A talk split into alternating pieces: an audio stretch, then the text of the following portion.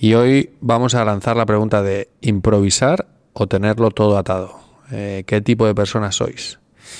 Eh, y nos visita eh, un artista, bueno, es artista, actor, viajero, titiritero, Mario, Mario, furgonetero, Mario Ezno, ¿no? bienvenido, muchas gracias por venir. A vosotros, muchas gracias. oye, también, bueno, eres bastante popular en redes sociales, en TikTok, en YouTube, en Instagram y demás. Eh, de todas las cosas que he dicho, ¿con qué te quedas? ¿Qué es lo que más te, tú crees que te define? Vividor. Vividor, esa no la he dicho, pero tú te defines. Yo me defino como vividor, tío. Vivir la vida, aprovecharla. Me, me gusta que interpreto que hay matices de, dentro de ese vividor. Sí, sí. y por eso has dicho aprovechar la vida. ¿Tus padres cómo te definirían? Uy, yo creo que mis padres me definirían como un tipo muy trabajador, yo creo. Como... Como un vividor de los que trabaja. Sí, sí, un vividor que trabaja buscando esa vida. Sí, yo creo que sí. Qué guay. Te he lanzado ahí una pregunta que te ha dejado descolocado. Pero eh, hablábamos de improvisar, ¿no? Tú estudiaste eh, arte dramático en la, como carrera, ¿no? Sí. Em, y, ¿Y cómo supiste que era lo que querías estudiar? Me obligó mi madre. ¿Te obligó tu madre a estudiar arte dramático? Sí. No fue una obligación de o haces esto tal, pero fue una especie de obligación. Yo no quería estudiar, yo quería yo tocaba la guitarra por aquel entonces y yo lo que quería hacer era irme a vivir por ahí aventuras con mi guitarra eh, por la calle, tocando en la calle. Y cuando acabé la selectividad y el bachillerato, me dijeron, no, no, tienes que estudiar una carrera. Lo que sea, pero estudia una carrera, lo que tú quieras. Tienes que estudiar una carrera, Mario. Entonces mi padre tiene una, una empresa de construcción. Él trabaja el mármol, el granito, eh, material de construcción y me dijo, pues podías estudiar algo relacionado con la construcción y así te quedas aquí en casa y tal. Y me trajo aquí a Madrid en el coche y como tenía buena nota en selectividad, me metí a ingeniería de la edificación. Y nada, me, pues, eh, me daba la nota, me, me fui para allá y cuando volví otra vez a casa mi madre dijo, yo creo, hijo, que a lo mejor podías estudiar arte dramático. Te veo más como, como artista y tal, como que tienes que contar cosas. Y, mi, madre se vino a Madrid en paralelo, eh, se enteró de que había aquí una escuela que se llamaba eh, La Resaz y tal. Eh, vio que había que era muy difícil entrar, estuvo preguntando y nada, pues me apunté ahí a, unas clases que era el, previo para poder entrar, era como una especie de estudios para luego poder hacer la prueba de, de la RESAD porque era bastante complicado. Creo que el año que... Porque tú no ni te lo habías planteado en tu vida. No, no, no, que va. Yo no me había planteado eso nunca. ¿Y, cómo pasaste de la ingeniería que, te había recomendado un poco tu padre a la RESAT? ¿Cuánto tiempo duraste? O sea, ¿llegaste a estudiar...? Que va, que va. Ah, era esto en junio, ¿no? Después de la actividad de qué vamos a hacer, ¿no? ¿Qué hacemos? Eso es. Eso fue en junio y en el mes de, de septiembre estaba ya estudiando la RESAT. El problema era que la RESAD cogían a 14 personas por clase. Y, cuando mi madre dijo eso en mi casa fue como, eh, no, no, lo van a coger, ¿no? Además hay, eh, son unas pruebas súper difíciles y no lo, no lo, van a coger. Entonces mi padre estaba como muy tranquilo en esto, de decir, bueno, va a ser ingeniero, ya está, está claro. Y yo tampoco lo tenía muy claro, porque cuando yo llegué aquí a, la RESAD, bueno, cuando me puse a estudiar para hacer las pruebas de la RESAD, yo también flipé, yo dije, esto lo dejo, esto yo no quiero estudiar esto, porque llegué aquí, tío, abrí la puerta del sitio donde tenía que, dar esas clases para los exámenes y me encontré a la gente descalza haciendo... Brr, y yo decía, pero esta peña, tronco, o sea, toda esta, esta, esta peña está... Digo, esto yo no lo puedo contar en mi pueblo, que estoy aquí con esta gente, ¿sabes? Pues me van a pegar. Entonces, entonces dije, joder, esto del teatro yo creo que, que no va conmigo. Es una locura, ¿eh? los, los actores y toda esta gente unas cosas muy raras. Y entonces dije, bueno, lo dejo y me pongo a trabajar. Me fui al pueblo, me puse a trabajar allí de, albañil y tal. Y, mi madre, venga, ves a la prueba, que ya está pagado, que no te cuesta nada. Y fui, la hice y me Y te cogieron. Sí, sí. Fíjate, me mola como en todo este proceso de, oye, tengo 17, 18 años, he terminado el bachillerato, he hecho la selectividad, era como improvisar en todo momento, ¿no? De, bueno, pues, pues lo que venga. En el bachillerato, ¿cómo supiste qué bachillerato elegir? Como te decían que, claro, es que esto de la educación, eh, te decían, eh, la que más puertas te puede abrir el día de mañana es el bachillerato tecnológico. Entonces, a mí siempre he sido un tipo que no me ha gustado cerrarme muchas puertas. Que muchas veces, por no querer cerrar muchas puertas, las estoy cerrando. Pero no, como no quería cerrar esas puertas, dije, pues al tecnológico. Y todo lo contrario, en realidad, lo que a mí se me da muy bien el dibujo técnico, las matemáticas se me daban como el culo, la verdad es que es malísimo en, en matemáticas y tal. Pero bueno, era como el poder tener más posibilidades y como todavía no sabía qué era lo que quería hacer, pues estudié el tecnológico. ¿Y sacabas buenas notas? La verdad que sí, no sacaba malas notas. No te querías cerrar puertas y entonces voy a sacar buena nota para tener las puertas abiertas. Sí, siempre, siempre he intentado tener puertas abiertas, aunque la verdad que no confiaba mucho en el sistema educativo de... Bueno, y sigo sin confiar en el sistema educativo que, que tenemos, porque yo creo que no era... Ahí no aprobaba el que más pensaba, aprobaba el que más estudiaba. Yo, por ejemplo, ahora recuerdo cosas de, del bachillerato y digo, eh, me acuerdo de, de, los profesores que me enseñaron bien y que tenía un... Me acuerdo mucho de, cosas de historia, de lengua, pero, por ejemplo, las matemáticas, un nivel básico ahora, y estaba haciendo integrales, estaba haciendo... y dices que sí, que... No eras, y además yo te digo, no eras el perfil de la Resad. No, yo creo que no. ¿Crees que por eso te también dijeron, oye, vente para acá? Mm, no lo sé. Hice una buena prueba al final.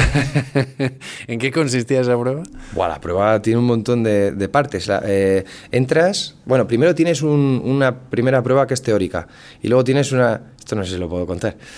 Eh, primero si te vas a meter en un problema, no te metas en un problema. Eh, lo que pasa en la RESAT se queda en se la queda la RESAT. La primera es una prueba. Eh, lo cuento, total, ya, ya, he acabado. la primera es una prueba teórica. Hice un poquillo de chuletilla ahí. ah, que sí, me puedes contar eso. Sí, sí. Hice un poco de. Son recursos, esos son recursos. Hice un poco de chuleta. la primera prueba consistía en todo el siglo de oro de español y entonces había que leerse pues prácticamente todo el siglo de oro, todos los autores, todas las obras de teatro. Y es que estamos hablando de que en, ese siglo eh, reventaron a, escribir. Y claro, eh, yo no, no estuve ese verano estudiando eso, estaba trabajando de albañil. Entonces, cuando llegó ya el examen y dije, venga, va, lo hago, no me dio tiempo. Me vi cuatro películas ahí en verso para intentar hacer el examen y tal, y al final le copié al de al lado. Saqué un 5. Entonces esa era la primera prueba, que era una nota de corte, por así decir. Apruebas, pasas a la segunda prueba. Y aprobaste. No, un 5. No te cinco raspado y aprobé. Y claro, en la segunda ya sí que ahí ya eh, es un poco más. Tienes que hacer un monólogo cómico, un monólogo dramático, un texto narrativo, un poema, una canción. Hay unos ejercicios de grupo, hay ejercicios individuales. Entonces ahí ya tienes que estar demostrando todo esto. Yo tampoco me había estudiado muy bien eh, todo esto porque dije, igual, fue el día de antes. Decidí el día de antes de venir a hacer la prueba. Entonces dije, a ver, ¿qué recursos tengo para poder hacer el examen mañana? Vale, un poema, me lo sé. Canción, tocaba la guitarra y sabía cantar. el texto narrativo, este de aquí, que también me sé un textito de tal. y con cosas que sabía de, de mi pueblo, de haber hecho loas de teatro, de haber hecho... Pues con eso me hice el examen. Entonces los profesores me preguntaban, es un tribunal, se sientan y te te dicen, a ver, cuéntame esto como si tal, o hazme, llámame la atención con, con este texto, dímelo. Me acuerdo allí voceando con una silla, dándole con la silla en, el, en un lateral, y sí le llamé la atención. sí, sí. Eh, y, o sea, me, me, ha, me, ha, molado, me ha molado tu respuesta, no me la esperaba, que dijeses, me obligó mi madre, porque es verdad que, que, que normalmente la parte del arte es como muy vocacional y demás, ¿no? Algo deberías, algo ya deberías tener para que tu madre pensase, oye, ¿por qué no haces algo de arte dramático? Y que te viesen en el tribunal y dijesen, eh, salido, ¿no? Eh, y también me llama la atención que tampoco sabías qué estudiar y dijiste, bueno, pues voy a lo que más eh, puertas me abra, ¿no? Y, y, has tocado un tema del, del, sistema educativo, ¿no? Que no estás muy... ¿Qué, ¿Qué, opinas del sistema educativo en España? Aquí se puede hablar en plata, ¿no? Ah, aquí no hay censuras y, vale. no, y, y, y, las opiniones son libres. A mí Libertad me de expresión. que el sistema educativo es una mierda, pero, pero completa y verdadera. Eh, es más, ahora mi madre está estudiando y está yendo a estudiar a la escuela de adultos y tal. Y me dice, es que no entiendo eh, lo del inglés, no entiendo lo de las matemáticas, no entiendo... Y es que le tengo que dar la... Fíjate que mi madre era la que me decía a mí cuando estaba estudiando, de, no, tienes que estudiar. Y ahora me gustaría decírselo a ella, pero en realidad entiendo de que no. Eh, por ejemplo, el, el, inglés. No, puede que a lo mejor no haya tenido suerte a lo largo de mi vida eh, con el inglés o con las matemáticas o con la física.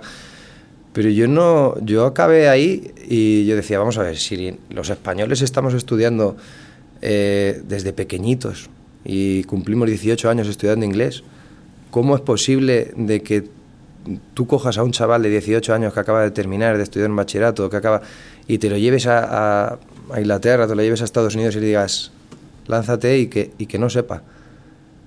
Estamos haciendo algo mal. Es que eso es, eso es muy evidente, que no funciona entendemos, sí, mucha gramática, mucho tal, pero no, no es práctico. Es un sistema que no es práctico. Es teórico, pero no tiene nada aplicado a, a, a, la realidad que luego te vas a encontrar.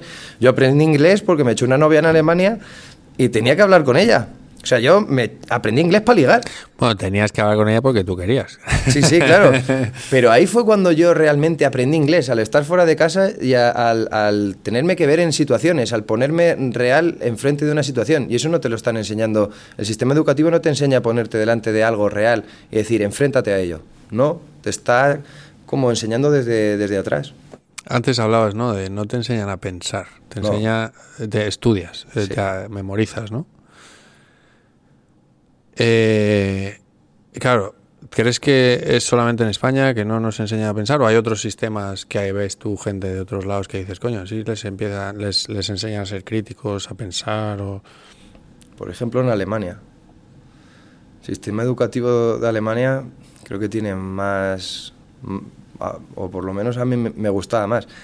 Yo cuando llegué allí flipaba en colores. Decía, pero esto es así. O sea, el niño llega aquí y juega ya está, venga ya, esto va en ¿Y serio. Los de, ¿Y los deberes? Claro, claro, digo, ¿esto es en serio? No tienen deberes y juegan. Y yo decía, esto lo hacen en España y el descontrol padre, ¿no? Porque como que estamos acostumbrados que tienes que ir a... Pero es que en ese juego no es un juego como el que pensamos en España de juega aquí con el cochecito y... No, no. Es un juego en el que te están educando a través del juego, te están poniendo en práctica y te están poniendo enfrente de una situación real. Y a través de ese juego, a través de un huerto, por ejemplo, que eso también... Eh, hay colegios que hacen las matemáticas a través de un huerto. ¿Cuánto agua tengo que echar? ¿Cuántos tomates tal? Eh, ¿Cuánta cantidad de...? Y luego se lo llevan a la física y, lo... y a través de un huerto hablan de todo. Mucho eh, más práctico. Sí. Muchísimo más práctico, es muchísimo más de tú a tú, es muchísimo más real. Eso es lo que, a ver, nosotros al final también trabajamos con un montón de estudiantes, ¿no? Eh, en Lemon Tree y, y, y muchas veces, lo, lo, lo, creo que lo he repetido alguna vez en, en el podcast, eh, no todos los sistemas sirven para todo el mundo, pero sí que hay sistemas que te enseñan muchísimo más a enfrentarte a la vida de verdad y a aplicar ¿no? y a entender desde un punto de vista de cómo se aplican las cosas que a lo mejor el sistema español, ¿no? El sistema español tiene algunas cosas buenas también. Sí, algunas tiene. algunas tiene. Eh, pero habla, no, al principio decía improvisar o tenerlo todo atado. Eh, yo creo que en España somos más de querer tenerlo todo atado, ¿no? Y, oye, consigue una plaza de funcionario, hijo, estudia, que así vas a tener un mejor trabajo. Eh, no, pero ahorra, cómprate una casa, ¿no? Sí. En lugar de improvisar, por lo poco que hemos hablado, me da que tú eres muy de improvisar, ¿no? Y va muy ligado también a lo mejor a tu trabajo, ¿no? Sí, va muchísimo. Em, porque tú te especializas, eres vividor, has dicho, trabajando mucho, pero ¿qué haces en tu día a día de trabajo? Yo creo que mi día a día de trabajo es adaptarme a lo que me va viniendo.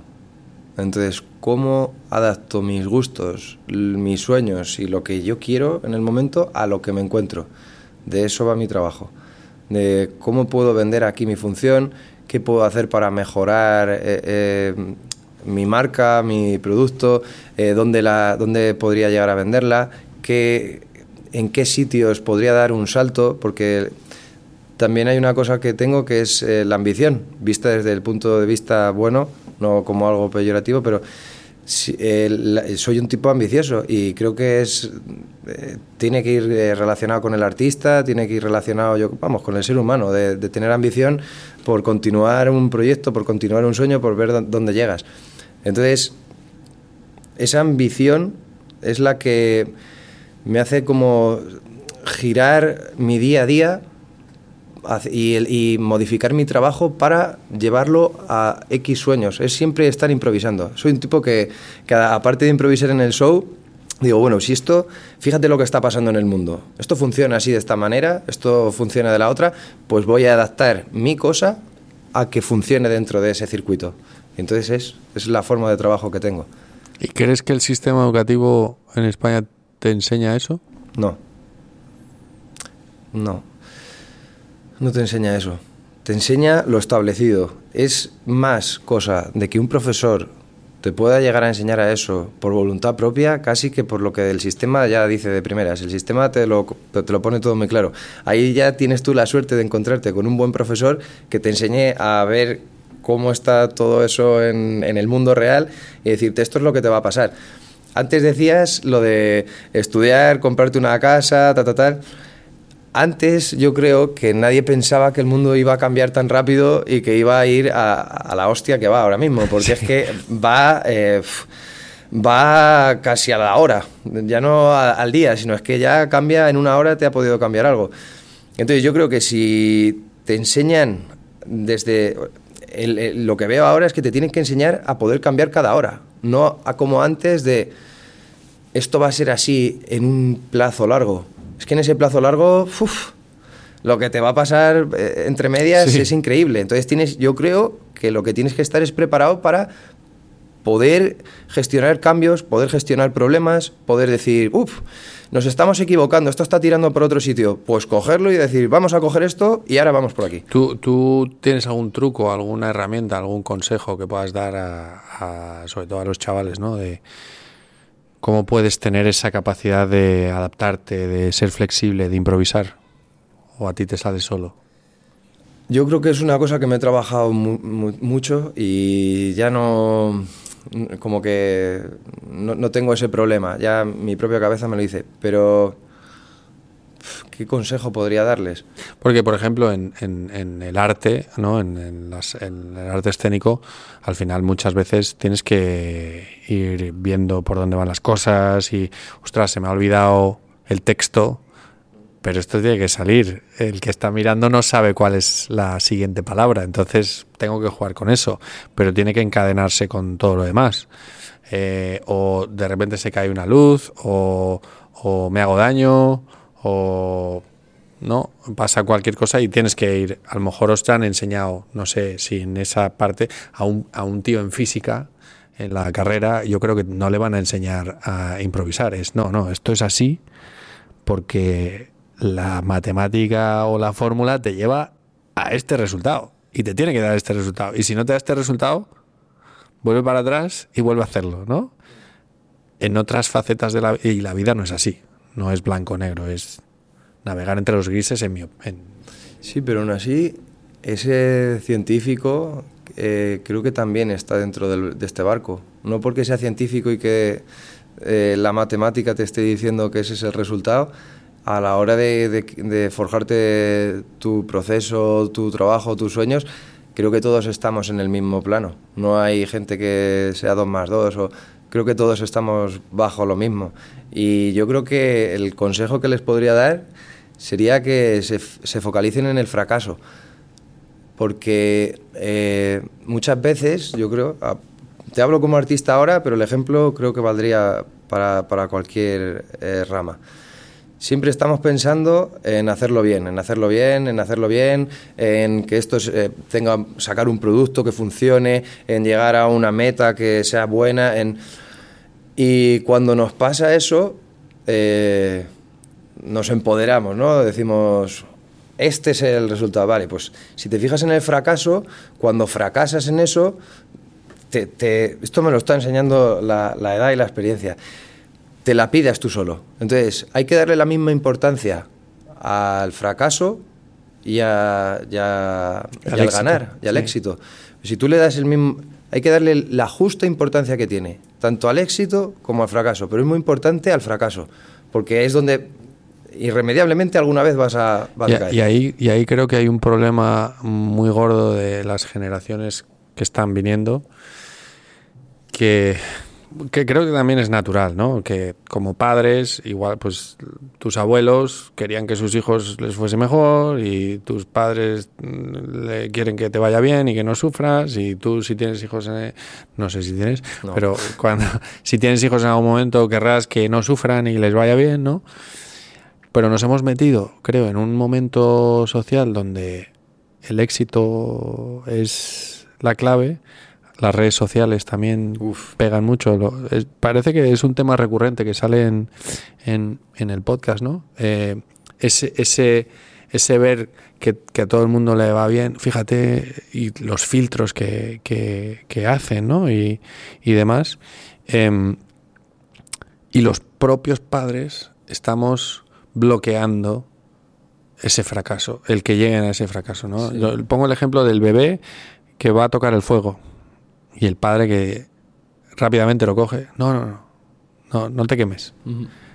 Eso se extrapola a, con 10 años, con 15 años, con 20 años, con 30 años. Eh, no, no, no, espera, hijo. que yo te agarro la mano y te llevo y te, y te evito que te pegues la leche. te evito el fracaso. Llegas al colegio, oye, profesor, que a mi hijo no le puedes suspender que lo está pasando muy mal, que no sé qué, que ha estudiado un montón. Pues se ha pagado la leche, ¿no? O sea, completamente. ¿no? Me gusta que lo hayas sacado. ¿Tú cuántos años tienes? Yo tengo 31. Guay, pareces más joven. Muchas gracias, tío. Eh, pero me ha gustado lo que dices de con la edad voy dándome cuenta de, algunas cosas, ¿no? Y es verdad que a lo mejor con 20 mm, era más mundo de piruleta, aunque me me ha molado que no, yo estaba trabajando de albañil con 18 años. Y con menos. Eh, y con menos, eh, que creo que también es algo que nos ayuda a darnos cuenta ¿no? de, la vida y de lo que hay alrededor y de lo que valen las cosas. Pero el fracaso hay que tenerlo muy presente. Y, hay que fracasar, hay que, hay que darse de leches para saber levantarse. Y es importantísimo tratarte el fracaso, darle la importancia que, que se merece. Y, pues, por ejemplo, si un día tienes que trabajar de albañil, darle la importancia que se merece ese aprendizaje. Yo también he estado trabajando de enterrador, de camarero, de cocinero, de darle la importancia que tiene cada momento en tu vida. Yo, sé, yo siempre he sabido lo que quería hacer. Bueno, siempre. Después de... siempre querías no cerrar puertas. Exacto, siempre. Pero una vez que ya lo he tenido claro, si hay que trabajar de otra cosa, se aprende. no se tiene que ver nunca como un fracaso. Es un, proceso, un trampolín. Un... Eh, tú también te mola viajar, ¿no? Has dicho, me fui a Alemania, has vivido en Australia, has estado en Gambia. ¿Cuántos países has visitado? 57. 57 países. Eh, ¿Y hablas 57 idiomas? Ni de coña. ¿Y cómo te comunicas por allí? Pues eh, chapurré un poquito. Me gusta siempre que llego a un país, pues aprenderme. Por ejemplo, cuando llegué a India, me aprendí un texto completo en indio y lo decía al principio del show. No sabía lo que estaba diciendo. ¿Hacías shows? O sea, has viajado haciendo shows. Claro, haciendo shows. Haciendo shows. Con la marioneta. Con la marioneta. Claro, improvisar en otro idioma, bueno, pues al final acabo improvisando en inglés, en español con no sé qué, le metes cuatro, si hay algún alemán, le metes una frasecita en alemán, una frasecita en no sé qué, pero siempre que voy a un país, pues como que intento aprenderme pues una serie de, de truquitos, una serie de tal para ir metiéndolos y hacer un poco de teatro gestual con las cuatro chascarrillos. Y en India era muy gracioso porque me aprendí un texto, pero largo, además. Y cada vez que hacía un show decía el texto en, en indio.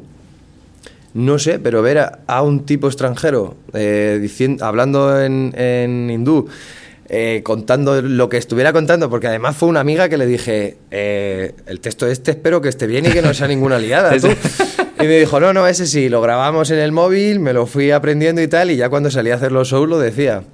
Y nada, funcionaba, ya los tenías en el bolsillo y para adelante con eso. Qué bueno. ¿Ves? Yo creo que el arte también es un lenguaje. Sí, completamente. Y, y tú también te defines como humorista. A mí me cuesta mucho ponerme... eh, Etiquetas. ¿no? Sí. Artista, humorista, actor, tal.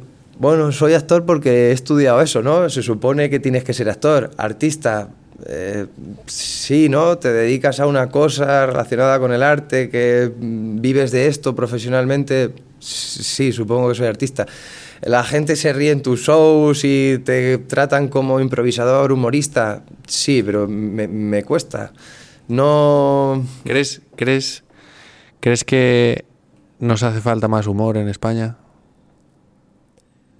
Creo que nos hace falta respetar el que tenemos. No creo que haga falta más humor. Después de haber estado viajando por ahí, tío, y haber dado vueltas, ya te digo, un montón de países y tal, creo que tenemos el país más, más cultural del mundo. Con más cultura, con, más artistas por metro cuadrado. Si es que aquí Felipe, el de los aluminios, es el tío más cachondo del mundo, es un humorista de, de la leche. Tenemos buenos músicos, buenos pintores, tenemos gente a patás, artista. Y el problema está que no lo valoramos, no lo cuidamos. No puede ser que vayamos a otros países y que lo que hacemos aquí lo valoren como si fuéramos dioses y que luego lleguemos aquí y no le demos importancia mm. o que no valoremos realmente ese trabajo. Aquí, por ejemplo, trabajar en la calle está prohibido y a mí me llamaban en, para trabajar en Alemania y ganaba festivales. Y yo decía, ¿qué, ¿qué, está pasando aquí?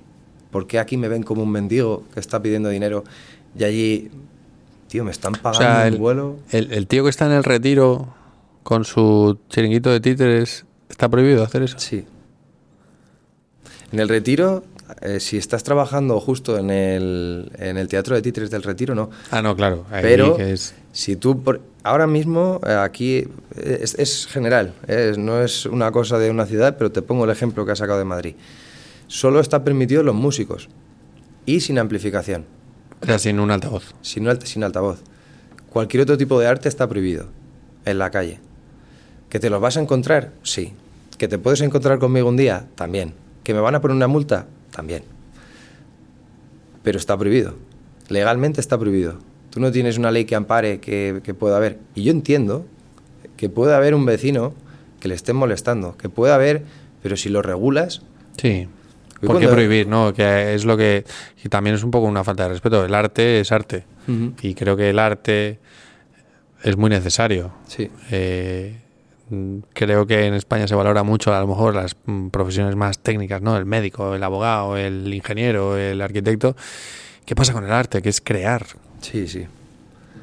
Además, lo primero que va a hacer el médico, el ingeniero y el arquitecto cuando vayan a casa es poner Netflix. O sea, es que, arte, buscar arte, sí, sí. Sí, van a buscar esa medicina que... Sí. ¿Te han puesto muchas multas? Pues habré pagado unos 12.000 y pico pavos en multas. Ostras. Aquí en España. Y los pagas, ¿eh? Porque... Luego, sí, no, si no te los cogen. Sí, cuando llegó la pandemia que me tuve que venir, que estaba trabajando de enterrador, de lo que había trabajo en aquella época, ahí mandaron una carta a Hacienda de, a la empresa de que o pagaba o pagaba, o le quitaban el, el o se me quitaban el sueldo a mm. la empresa. Y nada, tuve que... Porque yo me fui de aquí y dejé, pues eso, dejé, no sé si 7.000 euros o cosas así de ver. Y cuando tuve que venir, me dijo mi padre, págalo antes de irte, ¿qué tal? Y digo, si son 7.000 euros, colega, ¿cómo voy a pagar yo esto?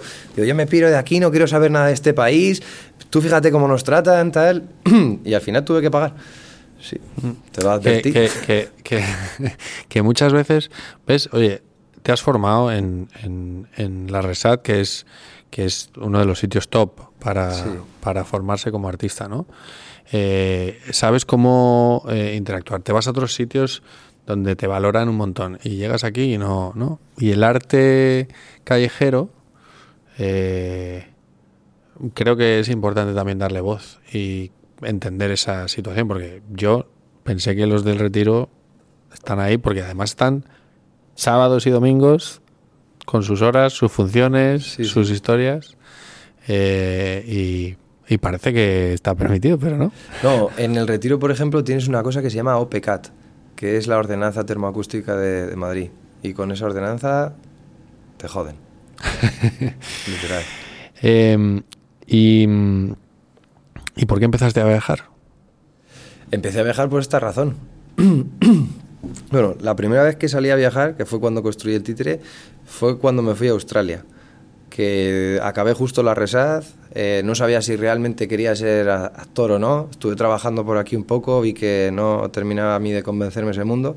Entonces me fui a, Australia a decir, bueno, llevo estudiando desde que tenía tres años, que íbamos a la guardería y, y digo, ahora tengo ya 21 y, y no he hecho otra cosa nada más que estudiar. Y encima, ahora me pongo a trabajar en el mundo laboral y me estoy dando cuenta que esto de ser actor tampoco me termina de cuadrar. Me cuadraba en algunos casos, en otros no. Y dije, espérate, vamos a darnos un tiempo a ver si realmente es esto lo que yo quiero hacer o es otra cosa. Y ahí cogí y dije, me voy a ir al sitio más lejos de, España. para ver si realmente me gusta esto o no, eh, también por aprender otro idioma, realmente. Y dije, me voy a Australia. Entonces me fui a Australia y allí eh, me puse a tocar la guitarra en la calle para, pues, para sobrevivir prácticamente. Trabajaba de cocinero, trabajaba de tal, hasta que encontré el, el trabajo de, de carpintero.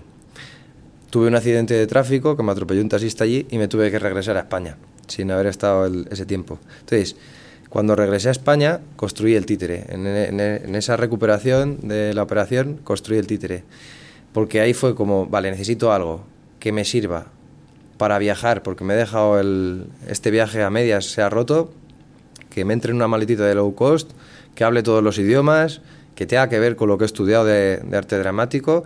Vengo de carpintero justo ahora, una marioneta, tío. Y me construí a Manolo, fue el primer títere. Y ahí me puse por aquí, por España, estuve trabajando un poquito, vi que no, para probarlo, porque aquí pues ya empezaba la cosa, joder, fue sacarlo y ya más rollo con la poli. Y dije, pues ¿qué hago? Digo, me voy fuera a probarlo. Me lo he hecho para viajar. Entonces salí a viajar, en vez de viajar por España, salí a viajar fuera y vi que había un mundo increíble y dije, esto es lo mío. Entonces empecé a viajar a un país, a otro y ya casi era un... un- Yo estaba en una semana en un sitio y me empezaba a encontrar raro. Y decía, esto hay que cambiar, a otro país, venga, y me iba a otro, y a otro, y a otro. Y decía, puedo recorrerme el mundo completo con esto. O sea, una sensación ¿Y increíble. qué, ¿Y qué dirías que es lo que más te ha dado viajar y descubrir otras culturas? aprender a ver lo- los problemas con perspectiva. Porque normalmente creo que cuando la gente viaja o se va es porque abandona un problema. O sea, tú tienes un problema y dices, ¡fuf! Me piro. Me piro. Entonces- Tengo 12.000 pavos de multa. Sí, sí, me piro. Eh, me ha dejado la novia, Me me, piro. piro. Eh, una situación, me voy a empezar de nuevo a otro sitio. A mí lo que me ha dado viajar es que el problema no se va nunca. Tú el problema lo vas a seguir teniendo. O sea, tú me ha dejado la novia, me ha echado del trabajo, me voy a buscarme la vida fuera. Vale, vas a seguir sin novia, el mismo problema, pero lo ves con otra perspectiva. Entonces viajar yo creo que lo bonito de que tiene es que te enseña a mirar el problema desde puntos de vista distintos y luego cuando vuelves ya has tenido como el estudio ese de todos los puntos de vista y te es más fácil solucionarlo. Qué bueno. Qué es verdad que, que yo, mucha gente que se dedica a viajar, viajar, viajar, muchas veces yo lo puedo entender como eso, huida hacia adelante. Sí, me completamente. voy a otro lado, me voy a otro lado, me voy a otro lado. Em, pero me ha molado la respuesta que... Todo el que viaja está huyendo de algo, eso estoy seguro. Todo el que viaja huye de algo. Yo viajo por trabajo. Bueno, Pero algo hay. no, algo no, hay. el, el viaje por trabajo no, me refiero al. Sí, al sí, viaje. es broma. Incluso el viaje también de. El viaje de las vacaciones, estás huyendo de algo. Si es que cualquier tipo de viaje huyes de algo. Yo lo decía en casa, digo, joder, si en casa yo estoy bien, eh, ¿por qué nos tenemos que ir a otro lado? Sí. ¿no? Si estoy cómodo aquí, ¿no? Eh, bueno, huyo a lo mejor del calor. No, sí, puede en, ser. algún, en algún caso. Em, y bueno, un poco por, por cerrar un poco el círculo, me, me está encantando la conversación. Em, eh, y hemos hablado de educación y es una pregunta que le hacemos a todos nuestros invitados. ¿vale? Que te la lanzo, opina lo que quieras y dilo en el formato que, que quieras. ¿Cómo crees que será o que debería ser la educación de los hijos de tus hijos?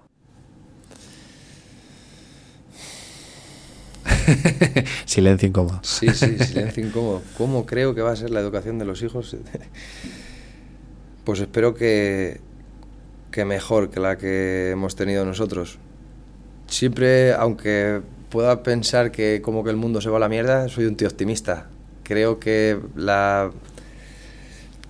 Me jodía mucho cuando a mí me decían, es que nosotros estudiábamos los ríos y los afluentes y la madre que parió a Judas y tal y que cual. Y decía, pues yo creo que nosotros estamos estudiando con una problemática distinta, con un... Y aún así estamos estudiando mucho más. Yo espero que continúe el cambio hacia mejor. Espero que esto vaya mejor. No sé exactamente cómo, cómo van a estudiar los hijos de mis hijos, ni si tendré hijos, espero que sí algún día, pero espero que tengan mejores condiciones y que el mundo se pare un poco. ¿Qué- qué- bueno, lo de que se pare un poco me parece muy interesante. ¿Qué habilidades o qué, cosa, qué conocimientos crees que deberían enchufarles? Improvisación, eh, solucionar problemas, eh, adaptación, adaptarte a que tú estés haciendo algo y de buenas a primeras en mitad del trabajo que estás haciendo para la clase te digan, ¿qué ha cambiado? Hay que ir por allí. Y, y que digas, "Uf", y que puedas fracasar en eso o que puedas tener éxito, pero ya te han enseñado a hacer ese cambio. ¿Para qué? Para que cuando luego salgas allá afuera fracases o tengas éxito, sepas tener herramientas de cambio, de, de lo que te va a pasar, que realmente lo que te va a pasar es cambio continuo, adaptación, estar todo el rato creando y creciendo. Que de eso se trata el mundo, al fin y al cabo. Si es que crea igual el científico que el artista, que es en esta vida que estamos ahora mismo, tienes que crear, tienes que ser creativo, tienes que adaptarte bien en, en eso. Qué bueno, Mario. Pues habéis visto, eh, la respuesta está improvisada.